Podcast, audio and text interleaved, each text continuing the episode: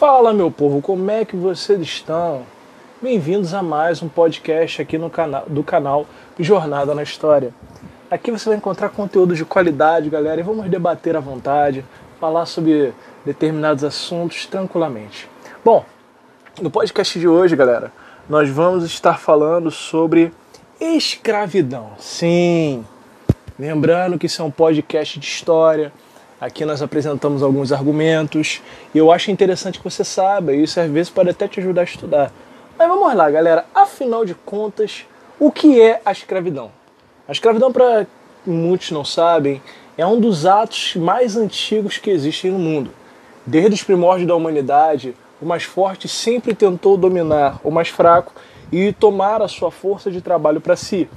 Muitos, muitos povos praticaram a escravidão, isso é claro você nota que a própria palavra escravo, ela se origina da, da palavra eslavos, que era o povo eslavo, que sofria a questão da escravidão. E você vai notar muita escravidão no muito antigo. Por exemplo, os romanos, eles tinham uma estrutura social baseada na escravidão, como também os gregos. Claro que, e uma coisa eu gostaria de deixar clara nesse podcast, galera, é que não tem a mentalidade de pensar escravidão no Brasil a mesma escravidão que você via no mundo antigo. São fatores diferentes. Para quem já me acompanha no canal, se você não acompanha, vá lá no YouTube, digita lá na barra de pesquisa Jornada na História, vai com o seu mouse, com o seu dedo no botão inscrever-se, vem fazer parte dessa família que você vai curtir, você vai gostar e você vai se amarrar. Bom, prosseguindo. Cada escravidão ela funcionou de uma maneira diferente. Por exemplo, os gregos eles tinham o fator de que a pessoa normalmente ia para a escravidão quando era capturada em guerra, como diversos povos também praticavam isso, ou por questão de dívida. Sim, isso acontecia muito. Normalmente, quando a pessoa tinha uma dívida, não tinha como pagar, ela se colocava à disposição para que se tornasse um tipo de escravo. Para você que é leitor da Bíblia, você deve lembrar de uma passagem, se eu não me engano, está descrita no livro de, o segundo livro dos Reis, de uma viúva que ela tem do credor que reclama com ela uma dívida que o marido tinha e disse que se caso ela não pagasse, os filhos dela virariam escravos para que assim pudesse pagar a dívida. Ou seja, é algo que já existia no mundo antigo. E quer ver uma coisa interessante? A escravidão também, é, é, a escravidão por dívida, ela também existiu no Brasil colônia.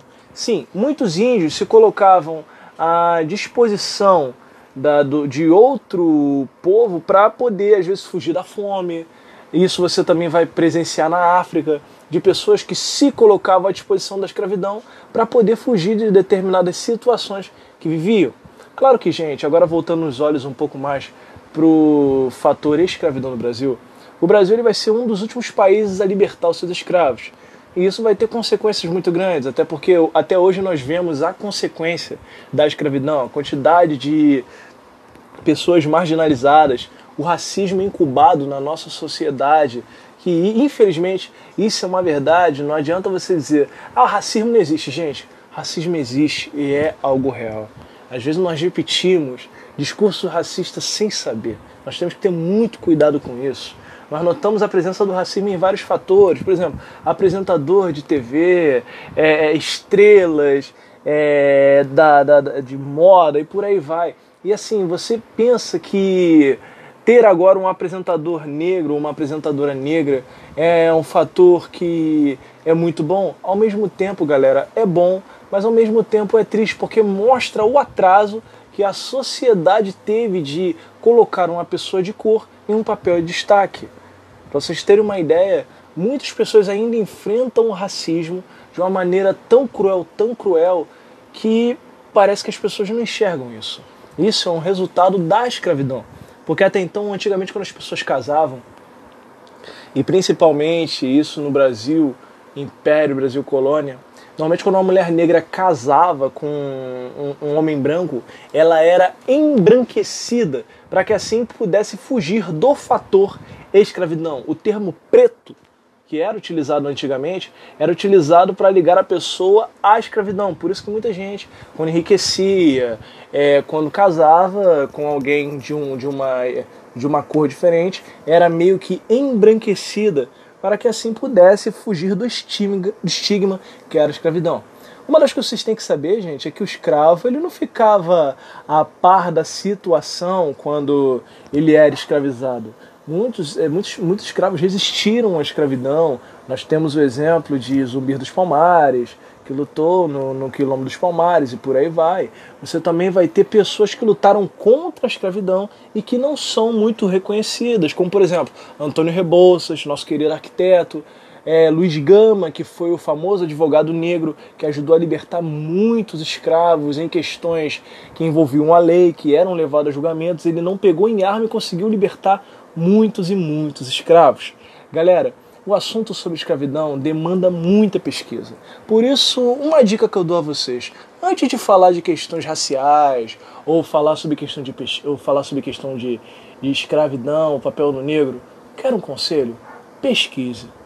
Não repita discurso, nem ao menos dê vazão para coisa que você viu no WhatsApp ou no Facebook. Quer conhecer sobre o assunto? Procure livros. E uma dica que eu dou: procure é, é, é, livros que possam lhe ajudar e lhe tenham base histórica. Independente do seu posicionamento político, você tem que formular um pensamento crítico antes de sair falando. Procure olhar os dois lados da moeda para aí sim você poder argumentar de uma forma justa compreendendo o assunto, ok? Siga nesse caminho que você vai ver os resultados. Bom, galera, espero que você tenha gostado desse podcast. Foi rapidinho, foi apenas uma mensagem rápida e quem sabe futuramente a gente não volte a falar desse assunto. Bom, fiquem com Deus e até mais.